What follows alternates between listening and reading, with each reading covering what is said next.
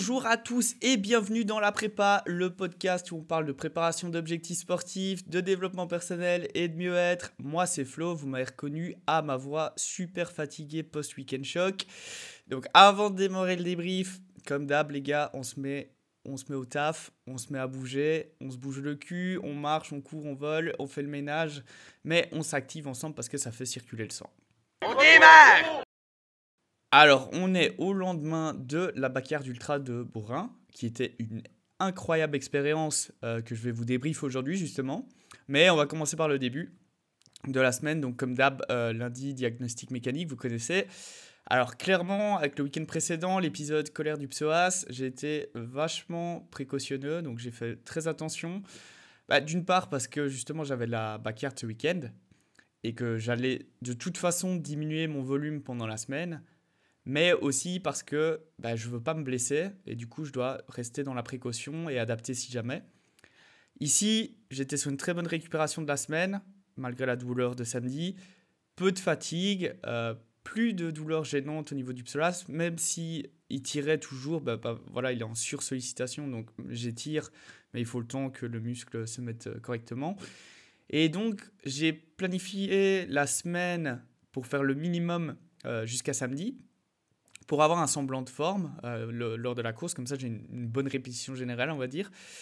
Mais l'objectif était plus au niveau préparatoire avec le rebond glucidique et pour peaufiner un petit peu la semaine avant, en fait, pour peaufiner vraiment la dernière semaine avant d'entrer en bagarre. Donc, j'ai stop les glucides dimanche soir pour euh, commencer la déplétion du glycogène, donc c'est la réserve euh, d'énergie dans les muscles. Et suite à ça, je voulais reprendre les glucides le mercredi soir. Du coup, lundi, énergie toujours OK. Alors au niveau mécanique, bah, on était bien, donc j'ai fait une petite sortie de 45 minutes.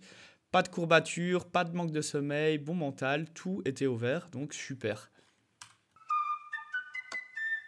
Good morning Vietnam Alors le mardi Vietnam, eh ben là c'était quand même un peu la bagarre, malgré le fait que ben, moins de volume.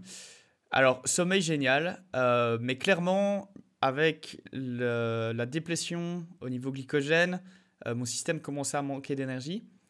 Alors justement, comme j'ai réduit mon volume, ça ne veut pas dire que je réduisais forcément mon intensité. Bon, on réduit un petit peu toujours, mais je voulais garder une certaine intensité, ne fût-ce que pour garder la mémoire musculaire. Donc j'ai joué mon propre challenge euh, de la semaine passée. J'ai fait pyramide 1, 2, 3, 2, 1 avec communauté 400 mètres. Donc j'ai fait 400 mètres, 800 mètres, 1200 mètres, 800 mètres 400 mètres avec euh, un bon échauffement et un bon retour au calme. Psoas nickel, surtout sur les grosses poussées. Je suis monté euh, à des. Enfin, mon split de 3 km était à 3 minutes 45 au kilomètre. Donc j'étais très content. Trop, trop bonne sensation. Euh, mon RPE était, j'allais dire, un petit 7. Donc vraiment assez cool, entre 7 et 8. Et suite à ça, alors on a fait du squat avec une séance RPE 8 difficulté sur la fin, euh, justement à cause de la décharge en glycogène. Genre euh, vraiment, la dernière série à 90 kg, quand je suis remonté, j'ai re-rack la barre. Euh, je voyais des étoiles. Voilà, c'était pas Star Wars, mais j'ai vu des étoiles. Donc là, c'est un peu tapé. Alors, le Good Morning Vietnam Challenge, la semaine passée, très très chaud. Alors, je sais bien, vous êtes un peu en décalé en fonction de quand vous écoutez le podcast, mais on a eu Alex qui nous a fait le premier challenge donc qui était la pyramide inversée, donc 10, 9, 8, 7, etc. répétition par série, à 100 kg en squat, euh, en 11 minutes, 15 secondes. Très cardio, incroyable, incroyable. Très con aussi, mais très cardio. J'ai tout ça en vidéo. Euh, mais c'était une masterclass euh, pour ceux qui aiment voir du barbecue de Cuisseau. Donc voilà, si j'ai son approbation et que je finis le montage, je vous montrerai ça parce que c'était vraiment, c'était juste fou. J'ai trop kiffé. Donc voilà, félicitations Alex, incroyable, très très belle perf. Moi j'étais, ça m'a, ça m'a fumé, c'était incroyable. Donc voilà, ça c'était Good Morning Vietnam euh, Challenge. Alors cette semaine au niveau du challenge, ce que je vous propose, c'est un peu différent. On va faire ce que moi je déteste faire, comme ça ça va me forcer un peu à en faire. C'est du fartlek. Donc, euh, si vous savez ce que c'est le fartlek, ou si vous ne savez pas ce qu'est le fartlek, on va, on va l'expliquer. En fait, c'est un jeu de variation d'intensité en course. Donc ça, c'est la partie course du challenge. Donc le fartlek, c'est variation des allures de course. Vous prenez un pote ou plusieurs, parce que plus vous êtes, mieux c'est. et en fait, vous faites un échauffement en 10 minutes. Et puis la première personne va donner l'allure jusqu'à un point, genre ah, jusqu'à la prochaine rue, on court euh, allure 5 km. Euh, jusque la boîte aux lettres là-bas, on court euh, allure semi-marathon. Voilà, donc vous faites ça. Prenez des temps de repos à chaque fois. Et puis c'est le deuxième qui dit ah ben, on va jusque la pâtisserie, allure marathon. Ce genre de choses. Et vous faites ça, en fait, suivant votre niveau d'entraînement et vos potes, ou si vous faites tout seul, vous jouez le jeu tout seul, vous essayez d'aller chercher entre 15 et 45 minutes de fartlek, échauffement et retour au calme non inclus. Donc c'est vraiment 15 minutes de fartlek, fartlek, euh, ou enfin jusque 45 minutes. C'est une très bonne séance. Donc on va faire ça pour la partie course. Et pour le renfort, on va faire un truc un peu différent cette semaine-ci. On va pas taper les, jambes, on va taper les bras. Alors c'est un finisher haut de corps que j'aime beaucoup parce que bah, ça calme, ça met une petite fessée. Euh, c'est sans pompe. Donc en fait, le but, c'est de faire sans pompe le plus vite possible, en moins de 12 minutes en tout cas. Donc, alors, si vous ne savez pas faire des pompes, vous les faites sur les genoux, vous les faites sur les pieds, vous les faites en décliné, enfin, il y, a plein de progressions. Euh, mais à chaque fois que vous arrêtez votre série, donc imaginons vous faites 20 pompes et vous arrêtez pour prendre une pause, à chaque pause, vous faites 10 abdos. Et puis vous reprenez. Donc plus vous faites de pauses, plus vous allez faire des abdos, plus ça sera cardio. Ça va? Donc Faites ça. Dites-moi ce que vous en pensez. Envoyez-moi vos résultats. Je veux voir de la sueur. Ça va, et je vous promets, vous allez prendre un pump de malade au niveau des bras. Ça va, ça va bien taper, mais c'est correct. Donc voilà, ça c'est le Good Morning Vietnam Challenge. N'oubliez pas de le partager en story avec le hashtag. Moi je peux, je peux aussi également prendre les DM, vous savez bien, comme d'habitude. Pas de souci avec ça, mais faites le boulot pour le mardi. C'est ça qu'on veut voir. Alors, mercredi, jeudi, vendredi, euh, pas de course. J'ai pas couru. Alors, j'ai fait une erreur, c'est vrai, euh, de pas avoir été courir vendredi, parce que courir juste avant la course aurait été bénéfique pour ma, ma circulation, avoir un petit réveil musculaire avant, me rappeler un petit peu de ce que ça fait de courir. Euh, j'avoue, c'est mon erreur absolue. Donc, j'ai eu un problème d'organisation à ce niveau-là j'ai dû, en fait, euh, avec le format de la course, euh, préparer des choses que je n'ai pas l'habitude de préparer, aller chercher des bacs, préparer euh, ma nutrition un peu différemment, etc. Donc j'ai clairement été mal organisé. Mais voilà, j'ai quand même fait ma préparation. Donc au final, c'est pas trop grave. Ça aurait été bien d'aller courir 45 minutes, une heure, mais c'est pas très grave. Au final, au niveau de ma recherche glycidique, de ma recharge glycidique, pardon, au top. Je me sentais vraiment bien. J'ai mangé des pâtes le soir avant. Je me suis bien chargé. Euh, au niveau de la pesée, euh, j'étais à 73 kg le samedi matin. Donc euh, après tout. donc voilà, j'avais une bonne recharge glucidique. Parce que à la pesée après la course, j'étais à 68,9. Donc j'avais vraiment emmagasiné beaucoup d'eau, beaucoup de choses. C'était super. Donc ça, à ce niveau-là, j'étais très content. L'avant-après était vraiment satisfaisant. Alors, maintenant, on va parler de la backyard en elle-même. Alors, déjà, on va expliquer un petit peu le concept de la course, parce que la course est, assez particulière. La backyard, c'est quoi? La backyard ultra, c'est quoi? C'est une boucle de 6,7 km que vous devez effectuer en une heure. Donc, en fait, toutes les heures, à heure fixe, démarre la nouvelle boucle. Ici, euh, ça commence à 11 heures. Il y a un seul finisher à la fin. En fait, c'est à la fin, quand il reste plus que deux personnes, euh, c'est celui qui va finir. Donc, dès qu'il y en a un qui abandonne, celui qui gagne, c'est celui qui complète la dernière boucle tout seul. Euh, donc, c'est voilà, c'est ça le principe, c'est vraiment le dernier homme debout. Ça a été créé par euh, le LAS de la Barclay Marathon. Donc voilà, c'est encore une idée de génie, hein, vous avez compris. Alors pourquoi 6,7 km parce qu'en fait, euh, bah, à la base, le calcul, il est fait en miles. Hein, c'est l'AS, il est américain, donc euh, il est au système impérial. Euh, donc en fait, le but, c'est de faire 100 miles en 24 heures. Donc si vous faites 100 miles divisé par 24 pour faire 24 boucles, ben, vous arrivez à 6,7 km. Donc ça fait 4,4 miles, quelque chose comme ça. Et euh, en fait, le 100 miles, bah, c'est un petit peu euh, la distance mythique en ultra trail. Euh, donc 100 miles ou 160 km, c'est un peu la, distance mythique. Donc c'est pour ça que c'est ce format. Alors les règles au niveau du, du départ, c'est que tout le monde doit être dans le SAS avant le départ. Si vous n'êtes pas dans le SAS de départ avant l'heure pile, vous êtes disqualifié. Donc il faut absolument être dans le sas de départ. Si vous n'avez pas fini la boucle en une heure, vous êtes disqualifié, c'est comme ça. donc c'est très très c'est très très strict au niveau du règlement. Alors au niveau du règlement, il y a d'autres choses, c'est-à-dire que vous n'avez pas le droit à l'assistance sur la course, vous n'avez pas le droit au bâton, vous n'avez pas de supporter le long de la course et vous n'avez pas le droit à tout ce qui est musique, etc. C'est vraiment, vous êtes face à la nature et ça doit être comme ça. Il faut savoir un truc, le record du monde a été établi, explosé l'année passée. Il est de 100 et une boucles par euh, euh, euh, et, euh, et Yann euh, Steyart. Donc en 2022, ils ont fait 100 et une boucle, c'est-à-dire 677 km, ce qui est absolument inhumain. Je ne sais même pas comment ils ont fait, je ne comprends pas, j'arrive pas. Pourtant, je cours depuis longtemps, mais je n'arrive pas à imaginer l'effort. Vraiment, c'est incroyable. Et en fait, il faut savoir que quand ils ont fait la tentative, bah, il n'y a pas eu de vainqueur parce qu'en fait, ils ont fait la dernière boucle à deux.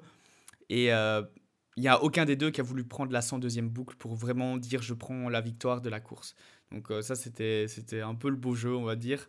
C'était très fair play, mais c'était très cool parce que voilà, 101 boucle, c'est quand même quelque chose. Alors au niveau de la course en elle-même, ce qui est assez cool, c'est qu'en fait, c'est un système de, de, camping. Donc c'est un campement euh, où tout le monde est au milieu, il y a des tentes, il y a des tonnelles, euh, tout le monde apporte un petit peu son matos, il y a des mecs avec des, avec des sacs de couchage, il y a des lits pour ceux qui vont faire la nuit, etc. Euh, même si vous n'avez pas beaucoup de temps de dormir au final.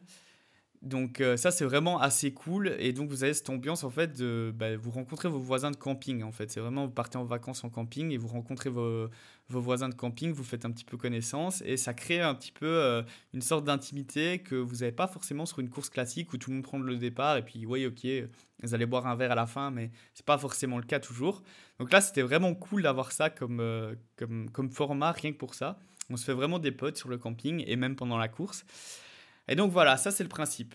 Alors moi l'objectif, euh, moi j'étais avec euh, un pote euh, qui s'appelle Lionel qui n'avait jamais fait plus que 35 km en une seule fois sur une distance. Donc pour lui c'était un peu un challenge d'aller chercher aussi plus de boucles. Moi mon objectif personnel était de faire 10 boucles parce que je prenais ça comme un entraînement. Pour rappel, normalement ce week-end-ci j'étais à Majorque, donc normalement je devais faire mon 120 km ce week-end-ci. Euh, mais j'aurais eu euh, deux semaines voilà, de, de, tapeur pour euh, justement être bien en forme. Donc là, mon but était juste de faire du volume sur ma semaine, d'être vraiment tranquille, de faire une répétition pour la fin du mois pour le légendaire d'Entrail. Je me mettais vraiment aucune pression. C'est pour ça que la course a été très agréable pour moi. J'ai vraiment une bonne sensation à ce niveau-là. Et donc voilà, nous voilà sur le départ de la première boucle à 11h. météo très froide, euh, mais voilà, il faisait 8 degrés, il faisait très humide, il faisait pas beau, il y a un peu grisonnant, donc euh, pas forcément le départ rêvé, mais voilà, tout le monde est chaud, tout le monde est un petit peu... Euh, il y a un peu d'appréhension quand même sur le, départ, on sent que les gens savent pas trop à quoi s'attendre en fait pour ceux qui l'ont jamais fait. J'en fais partie clairement. Et en fait, quand le, le, départ est donné de la première boucle, donc le départ se faisait en montée, et, euh, et, en fait, je vois personne courir à part un type. C'est-à-dire que tout le monde démarre en marchant. Je me dis, ok. Moi, je commençais déjà à trottiner. Je me dis, ok. C'est que ça donne le ton, en fait. Les gens savent pas trop, ou alors les gens savent, et justement, ils marchent en se disant, ok, de toute façon, il faut qu'on tienne la nuit. Donc voilà, c'était assez particulier. Moi, évidemment, je voyais ça un peu d'un autre œil en me disant, bah, de toute façon, tu feras 10 boucles et puis après, tu arrêtes. Donc euh, voilà. Euh, donc je vous avoue, je me suis mis à trottiner. Je me suis dit, bah, je peux quand même y aller. Là. Je vais répéter un petit peu mes allures euh, d'ultra sur, sur 100 km. On va voir un petit peu comment ça se passe. Et au final, en fait, je suis resté avec Lio, qui avait une allure vraiment bonne, qui m'a permis justement de, de, de, maintenir un peu en place. Et euh, on a terminé les boucles en fait euh, entre 46 minutes et 44 minutes. Des fois, on allait un peu plus vite. Alors ça, c'était pour la première boucle. On a fait euh, environ 46 minutes. Suite à ça, ben, il vous reste environ un quart d'heure pour prendre ce qui est nutrition, pour prendre ce qu'il y a à boire, etc., etc. Donc ça vous laisse un petit peu le temps de, de, de commencer à gérer à ce niveau-là. Et puis, vous devez être sur la ligne de départ avant le départ de la deuxième boucle. Alors moi, j'ai fait une stratégie où je me suis dit, bah, ok, on va faire comme si j'étais vraiment en mode ultra, c'est-à-dire que je veux m'alimenter toutes les 20 minutes. Donc ça veut dire que je devais prendre quelque chose avec moi pour manger sur la boucle. Alors au début, j'ai pris... Euh, en fait, je ne voulais pas forcément prendre à boire avec moi, pardon, euh, sur, le, sur le parcours. Je voulais pas forcément prendre une flasque. J'ai fini par le faire, mais à la base, je voulais pas le faire. Donc j'ai commencé par des pâtes de fruits, alors que d'habitude, je prends des gels en priorité. Donc là, c'est ce que j'ai fait. J'ai fait des pâtes de fruits, j'ai pris une Cliff Bar, etc. Alors ce qui est cool, c'est que toutes les trois boucles en fait, eux proposaient, en plus du ravito classique, vous savez, les chips, euh, euh, les gaufres, les, cacahuètes, euh, etc., les fruits, les bananes, toutes les trois heures, eux proposaient un vrai plat. Alors, il y avait de la soupe avec des vermicelles, il y avait des pâtes, du riz, il y a eu des burgers et des hot dogs, il y a vraiment eu plein de trucs différents. Bon, évidemment, j'ai pas tout vu, mais voilà, c'était vraiment cool. Et ça, c'était vachement bien organisé.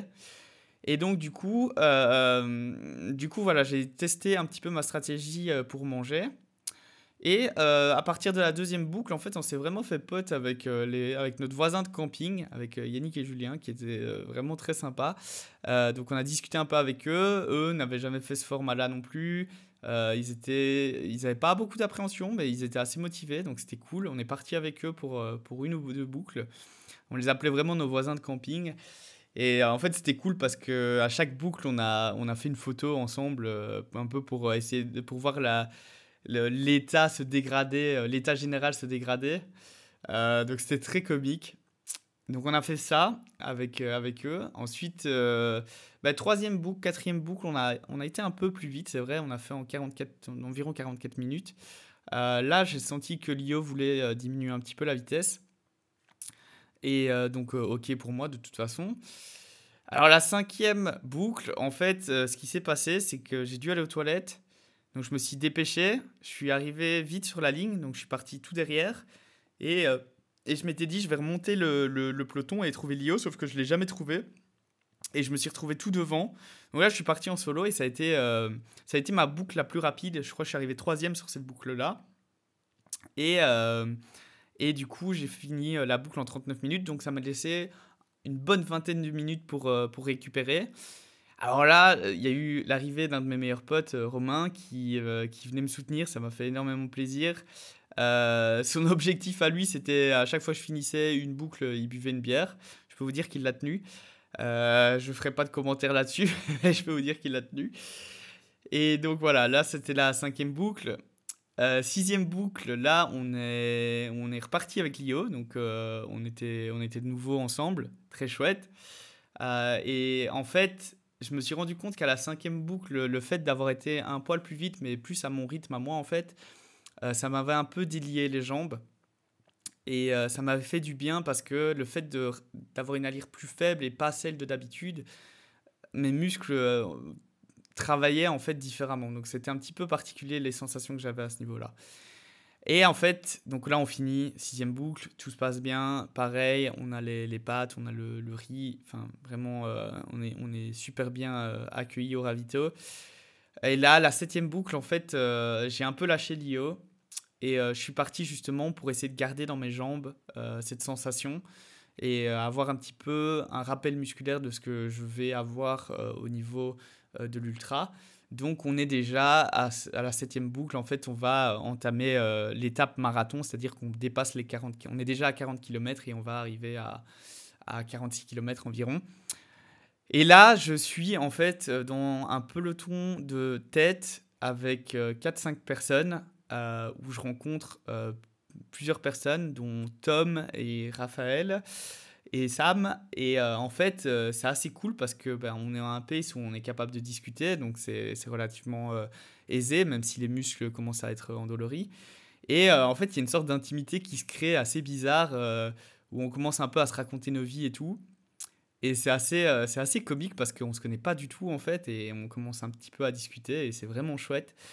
Et bon, il y a le soleil qui se pointe en plus, incroyable. Là. On, a, on, a, on a vraiment de la chance sur la météo. On a le soleil qui se pointe, il commence à faire un peu plus chaud. Alors moi, par contre, sur cette boucle-là, j'ai une petite crampe euh, aux, deux mollets qui commençait à arriver. Alors, ce que j'ai fait, c'est directement une pastille euh, d'électrolyte en rentrant euh, au campement et de l'eau, de l'eau, de l'eau, de l'eau, manger. Donc ça, c'est à ce niveau-là. Après, la boucle d'après, on repart. Je me remets en peloton de tête avec, avec Tom, avec Raph, avec Sam. Nickel. Top, top, top. Et là, les crampes sont passées, en fait. Il n'y a, a, plus de douleur, il n'y a, a, plus de tension. Enfin, voilà, il y a, y a, une fatigue générale qui commence à s'installer. C'est normal, on commence à rentrer dans des territoires au-dessus de 50 km. Bon, c'est connu, mais, euh, mais aucun, aucun problème au niveau de l'énergie. Je suis très en forme.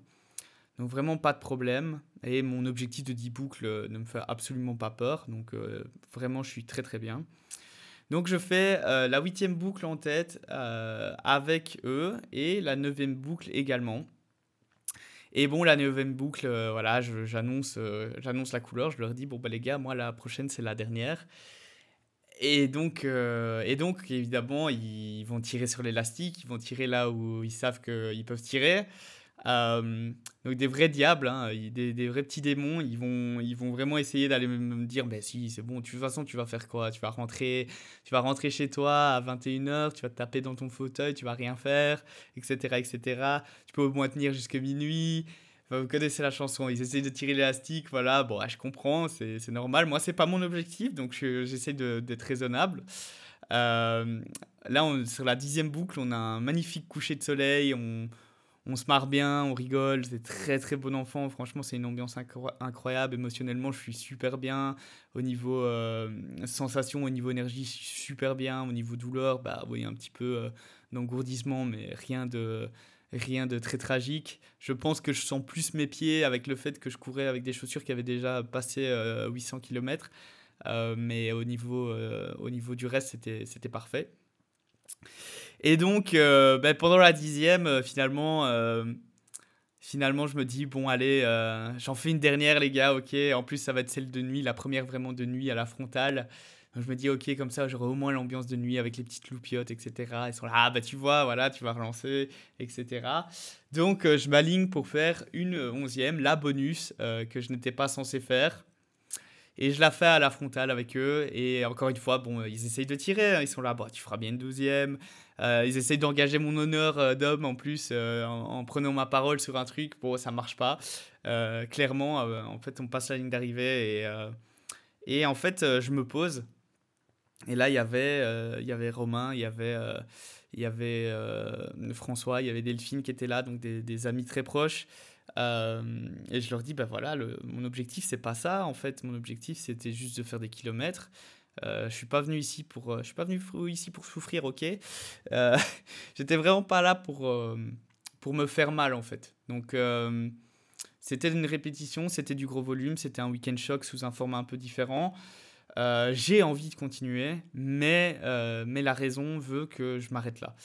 Et donc, donc voilà, il y, a un petit peu, il y a un petit peu une bataille entre le cœur et l'esprit.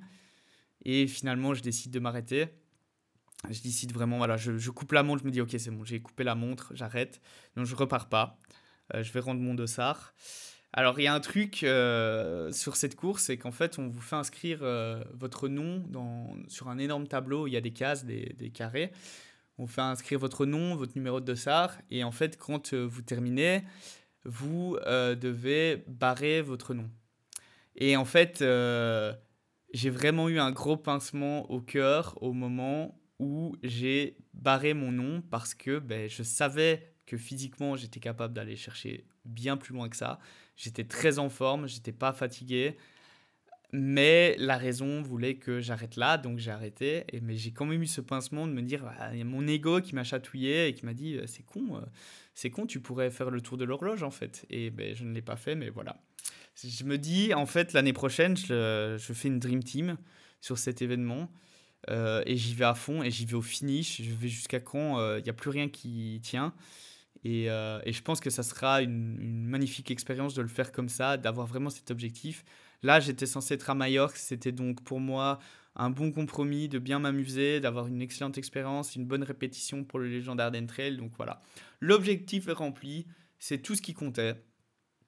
et j'ai pu partager ça avec mes amis. Ça m'a fait un bien fou. Euh, j'ai vu Yannick, j'ai vu Alex, j'ai vu Romain, j'ai vu François, j'ai vu Delphine. Je, je vous remercie du fond du cœur d'être venu parce que à chaque fois, vous, êtes là, vous, vous, pointez, vous n'avez aucune raison d'y être, euh, mais vous venez apporter du support sur des courses. Moi, c'est un truc qui, qui me fait énormément chaud au cœur et je vous remercierai jamais assez de faire ce genre de truc pour moi alors que, que vous demandez rien en fait. Et ça, c'est, ça, c'est vraiment incroyable. Euh, donc euh, vraiment, merci, merci, merci, merci. Je le dis pas assez, mais, mais les amis, je vous aime. Franchement, ça il n'y a pas d'autre mot et il faut que je le dise plus souvent parce que, parce que vous êtes vraiment une force. Donc euh, merci, encore merci. Et donc voilà, euh, après ça, euh, douche, j'ai rejoint des amis au resto et après ça, c'était dodo. Donc je n'ai pas fait le fou, je suis rentré, j'ai pas fait le dingue. Parce que j'étais quand même assez fatigué, bah, l'air de rien, tu restes quand même 11 heures sur tes jambes, donc avec 11 boucles, donc ça, ça, ça tape un peu. Alors dimanche, bah dimanche du coup, euh, l'idée c'était de faire un week-end choc, donc il fallait quand même que j'aille faire quelques kilomètres. Quand je me suis levé, au niveau des douleurs, j'avais une légère douleur au genou gauche, à l'intérieur du genou, euh, mais rien de plus. Alors j'avais les mollets qui étaient un petit peu tendus effectivement, mais rien de grave. Voilà, pas une douleur euh, semblant de blessure. Donc vraiment à ce niveau-là pas de souci. Par contre mon sommeil exécrable le sommeil vraiment nul, j'ai très mal dormi. Et ça, c'était pas ouf. Mais du coup, on a été faire 10, km avec François et Delphine. Et ça s'est très très bien passé. On, on a pris un bain de soleil incroyable. C'était super. Ça m'a fait beaucoup de bien. Et en fait, au début, bah, effectivement, cette petite douleur au genou était présente. Mais après quelques kilomètres, en fait, elle a complètement disparu. Et donc euh, voilà, super. Aujourd'hui, on est, on est vraiment top. Donc à ce niveau-là, pas de souci. Et c'est ici que s'arrête le débrief. This morning, I discussed the idea of the self as the basis of the universe. Alors la pensée pour moi-même, cette semaine, on va rebondir justement sur la fin de mon débrief, euh, parce que pour moi c'est un des points clés de ces 12 derniers mois avec euh, mes épreuves, mes réussites, mes apprentissages, euh, mes changements au niveau de, ma vie. Et encore une fois, c'est une règle du livre de Jordan Peterson qui est 12 euh, règles pour une vie. J'ai choisi cette règle qui dit choisir pour amis des gens qui souhaitent ce qu'il y a de mieux pour vous. Le maître mot ici, pour moi, c'est choisir. Vous avez le choix. Aussi égoïste que cela puisse paraître, vous avez le choix de choisir votre entourage, vous avez le choix de choisir vos amis. On dit d'ailleurs souvent bah, qu'on choisit ses amis, mais pas sa famille. Alors cependant, pour choisir, il faut savoir détecter les nobles intentions. Alors, bien évidemment, on parle de bienveillance, mais je parle également de quelqu'un qui va être capable de vous dire Oh, c'est pas ouf ce que tu as fait. Donc là, tu as fait une bêtise et quelqu'un qui vous tient en responsabilité. Alors, une personne qui vous veut du bien, c'est quelqu'un à qui vous pouvez donner une mauvaise nouvelle, qui va vous écouter jusqu'au bout, sans vous dire Oh, mais moi j'ai eu ci ou ça, pour mettre un peu leur souffrance au-dessus de la vôtre. C'est aussi une personne à qui vous allez donner une bonne nouvelle et avec qui vous allez pouvoir fêter ça. Ils vont vous aider à fêter ça. C'est des gens comme ceux que j'ai précités qui se pointent sur une course alors qu'ils n'ont rien demandé, vous n'avez rien demandé. Ils sont juste là parce qu'ils ont envie de vous supporter dans vos épreuves. C'est des gens qui n'ont vraiment aucun intérêt mais qui viennent quand même, ils font une pancarte, ils vous gueulent dans les oreilles pour vous donner un coup de boost au moral quand vous êtes dans le mal. Ils sont là quoi qu'il arrive. Alors les gens que vous devez choisir, euh, que vous laissez dans votre cercle, en fait, il faut qu'ils veulent vous rendre la vie plus facile et pas l'inverse. C'est-à-dire que c'est des gens qui ne vont pas rajouter du stress dans votre vie, ils vont vous apporter des solutions si vous en avez le besoin. Vous simplifiez la vie. Mais c'est aussi ceux-là que quand vous déconnez, bah, en fait, ils sont capables de vous regarder dans le blanc des yeux et ils vont vous dire ce que tu fais là, c'est de la merde et il est temps de changer ça. Donc là, tu déconnes, il faut que tu changes. Et en fait, au moindre progrès, à la moindre régression, au moindre accomplissement, ils sont là pour vous et ça va dans les deux sens. Alors si une personne dans votre cercle d'amis tolère, par exemple, que vous soyez dans la négativité, que il va même y rajouter son grain de sel pour, euh, pour vous victimiser dans une situation, cette personne, elle ne vous veut pas forcément du bien. Et il se pourrait même qu'elle en a juste rien à foutre. Elle se place de facto moralement au-dessus de vous, et ça, c'est pas bon. Donc regardez votre entourage et demandez-vous, est-ce qu'il y a une personne avec qui je passe énormément de temps qui me tire vers le bas? C'est très simple, si vous passez du temps avec cette personne, vous vous sentez drainé à la fin de la rencontre, au niveau énergie, au niveau fatigue émotionnelle, mais en fait peut-être que cette personne ne supporte absolument aucun de vos projets ou ne vous supporte pas du tout dans votre développement personnel. Vous n'avez peut-être juste pas le même but de vie avec ces personnes-là. Donc euh, ça, c'est aussi un point important. C'est-à-dire que si, par exemple, euh, vos potes ne sont pas du tout en accord au niveau activité avec ce que vous faites et qu'ils ont tendance un petit peu à miner ce que vous faites pour vous dire ben, tu devrais pas faire ça, mais tu devrais faire ci, ça, c'est pas bon. Alors demandez-vous, pourquoi est-ce que je passe autant de temps avec cette personne si ça m'apporte absolument rien de positif? Et donc là, vous devez tirer euh, les, les, les conclusions de cette question. Parfois, la réponse à cette question, c'est que ce n'est pas forcément la faute de l'autre.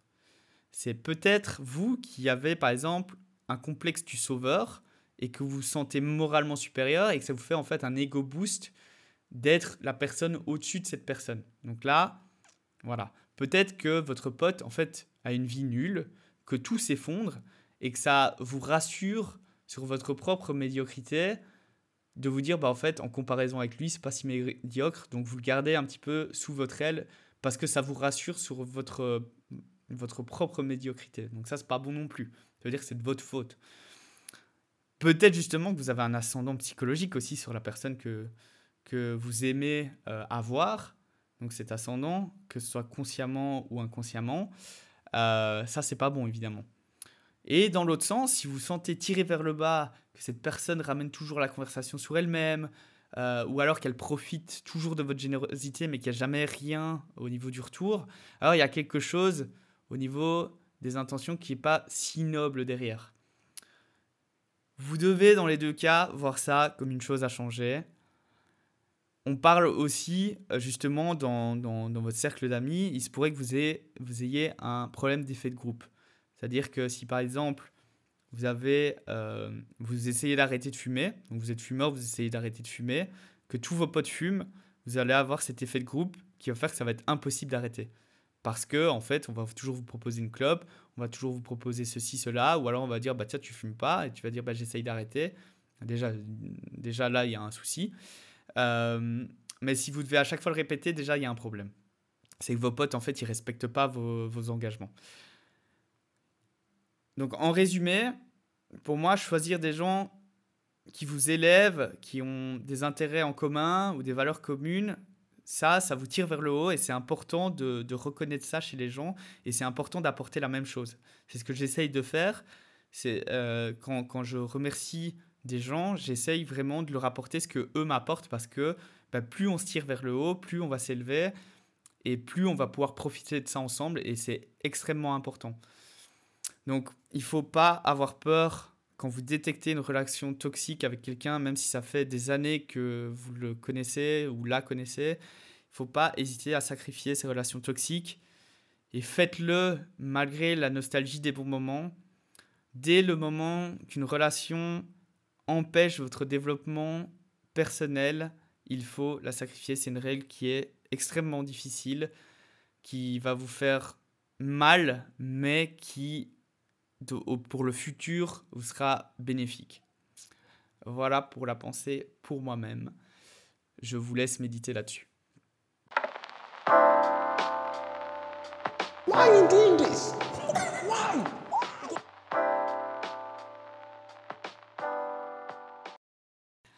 Alors, le pourquoi tu fais ça de cette semaine, une question pourquoi est-ce que tu fais de la force athlétique en plus de l'ultra trail? Je ne vois pas le bénéfice. Je vais répondre deux choses. La première, c'est parce qu'en fait, pour moi, c'est la seule façon de me donner envie de faire du renforcement musculaire en tant que coureur. Ça m'a permis de gagner en, en résilience musculaire sur le long. Ça m'a permis d'avoir plus de puissance en montée. Ça m'a permis de prendre euh, bah, 3 minutes sur mon 10 km sur route. Ça m'a permis de grimper plus vite à la corde sur le dernier kilomètre avec le mec avec qui j'étais en bagarre au, sprint à Baretsu euh, Night Trail et de lui mettre une minute euh, sur ça pour l'entendre râler à la fin, mais quand même me dire félicitations. Donc voilà, ça c'est des, des petites choses qui n'ont pas de prix. Pour tout le reste, il y a Mastercard, vous connaissez la pub. Ça c'est la première raison pour moi. La deuxième raison, euh, qui est la plus importante, et ça va compléter en fait euh, ce que j'expliquais la semaine passée avec le 80%, 20% du temps, c'est que je ne suis pas mon sport. Je ne suis pas identitairement lié à l'ultra trail. Ma pratique, c'est clairement une, passion. J'adore ça, euh, même quand j'aime pas forcément les entraînements. J'adore ça, je, je, je, vis le truc. Mais je ne suis pas un élite. Je n'ai pas la prétention de l'être. Je n'ai pas la prétention d'aller chercher des podiums. J'ai simplement l'envie de challenge personnel et en fait, l'ultra-endurance m'apporte ce bonheur, m'apporte euh, ce développement personnel que j'adore. Mais ma vie ne s'enroule pas autour de mes entraînements. Même si mes entraînements sont non négociables à court terme, comme je l'ai déjà dit, tant que le boulot est fait en fin de journée, peu importe comment, tout ce qui compte, c'est que ce soit fait. C'est-à-dire que si j'avais prévu de faire un entraînement d'une heure, mais qu'au final je fais qu'une demi-heure, c'est pas grave. Au moins j'ai fait le boulot c'est sûr que voilà, ça a un impact sur mes préparations, mais c'est pas grave. Pour moi, je ne suis pas mon sport. Alors, une autre chose par rapport à ça, c'est que quand on fait euh, de, la course à pied et qu'on se dit je, suis un coureur, donc on s'identifie à la course ou à l'ultra trail, généralement on va pas vouloir faire un autre sport de manière plus intensive parce qu'on veut tout consacrer à la course. Moi, je vais pas me refuser une séance de squat ou de soulevé de terre parce que ça va impacter ma performance au trail du saucisson de Francis Duchoubois. J'en ai absolument rien à péter. Donc, si j'ai envie de faire du squat avant une course, j'irai faire du squat avant une course. Alors, bien sûr que sur des objectifs avec plus d'importance pour moi, je planifie différemment, c'est-à-dire que je ne vais pas aller m'exploser la semaine avant euh, le légendaire Trail. Donc là, on planifie différemment, je suis plus stratégique, mais je vais pas aller me refuser un resto avec des potes parce que j'ai des intervalles ou une sortie longue le lendemain. Voilà, c'est hors de question que je fasse ça. Donc là, on rentre bien dans les 80% du taf qui est fait, les 20%, on profite. Donc ne soyez pas votre sport. Euh, si vous êtes triathlète, par exemple, ne soyez vraiment pas votre sport, les gars. Vous restez amateur pour la plupart. Alors oui, vous avez des bonnes perfs, c'est génial.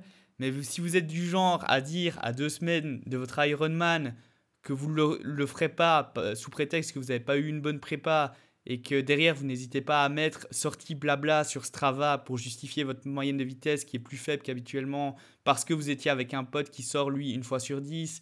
Tout ça parce que ben, vous avez l'ego et que vous vous prenez bien trop au sérieux avec votre identité sportive. Ben, ça, c'est vraiment nul. Et en fait, ça sert à rien et vous le regretterez plus tard.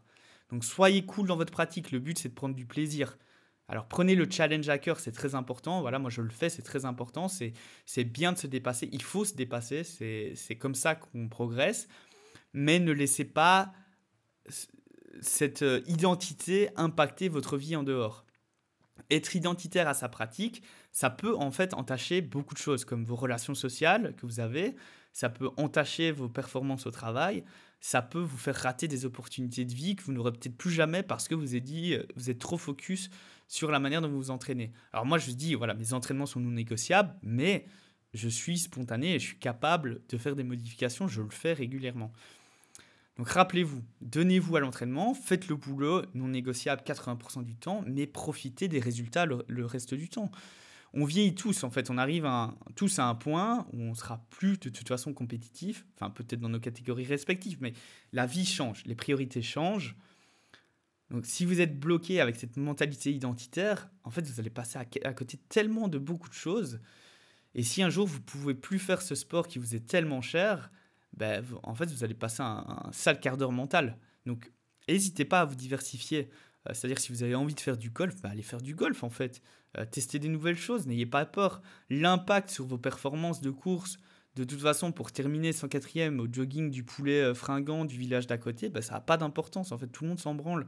Donc, vraiment, arrêtez cette identité. Et c'est pour ça, et je reviens avec ça, c'est pour ça que je choisis le modèle d'entraînement hybride parce que du coup, j'ai beaucoup moins de sur, euh, j'ai beaucoup moins de pression sur mes performances. Je m'amuse extrêmement plus je fais beaucoup de choses que j'ai envie et surtout je progresse plus vite sans pression en fait. Donc euh, dites-moi si euh, je vous ai justement fait prendre conscience que vous étiez peut-être un peu trop identitaire à votre sport de prédilection. Euh, par contre, attention, le binge-watching Netflix, ça compte pas. Hein, sauf si vous, vous, identifiez à un canapé. Mais ça, ça compte pas, je vous le dis direct. là, on parle de sport. Donc voilà, ça c'était le pourquoi tu fais ça. J'espère que ça répond à une belle question. Euh, et c'est la fin de l'épisode 14. Alors cette semaine, lundi, repos pour laisser ma variabilité euh, de fréquence cardiaque un peu remonter. Pour la suite, on verra. On va faire du volume. C'est ma dernière semaine de volume. Après ça, ça va être le, le, tapeur. Donc je vous expliquerai tout ça dans le prochain épisode. Comme d'habitude, on fera un débrief. En attendant, merci à tous pour votre écoute. N'hésitez pas à laisser une note sur le podcast, sur Spotify, Apple Podcast, Deezer ou peu importe la plateforme que vous utilisez. Partagez cet épisode sur les réseaux sociaux avec le hashtag La Prépa Podcast. Suivez-moi Facebook, Instagram. Vous cherchez La Prépa Podcast, vous me trouverez directement. Et quant à moi, je vous souhaite une excellente semaine d'entraînement. Vous faites le boulot comme d'hab, vous, vous mettez au-dessus du lot. Et à la semaine prochaine pour un nouvel épisode. Ciao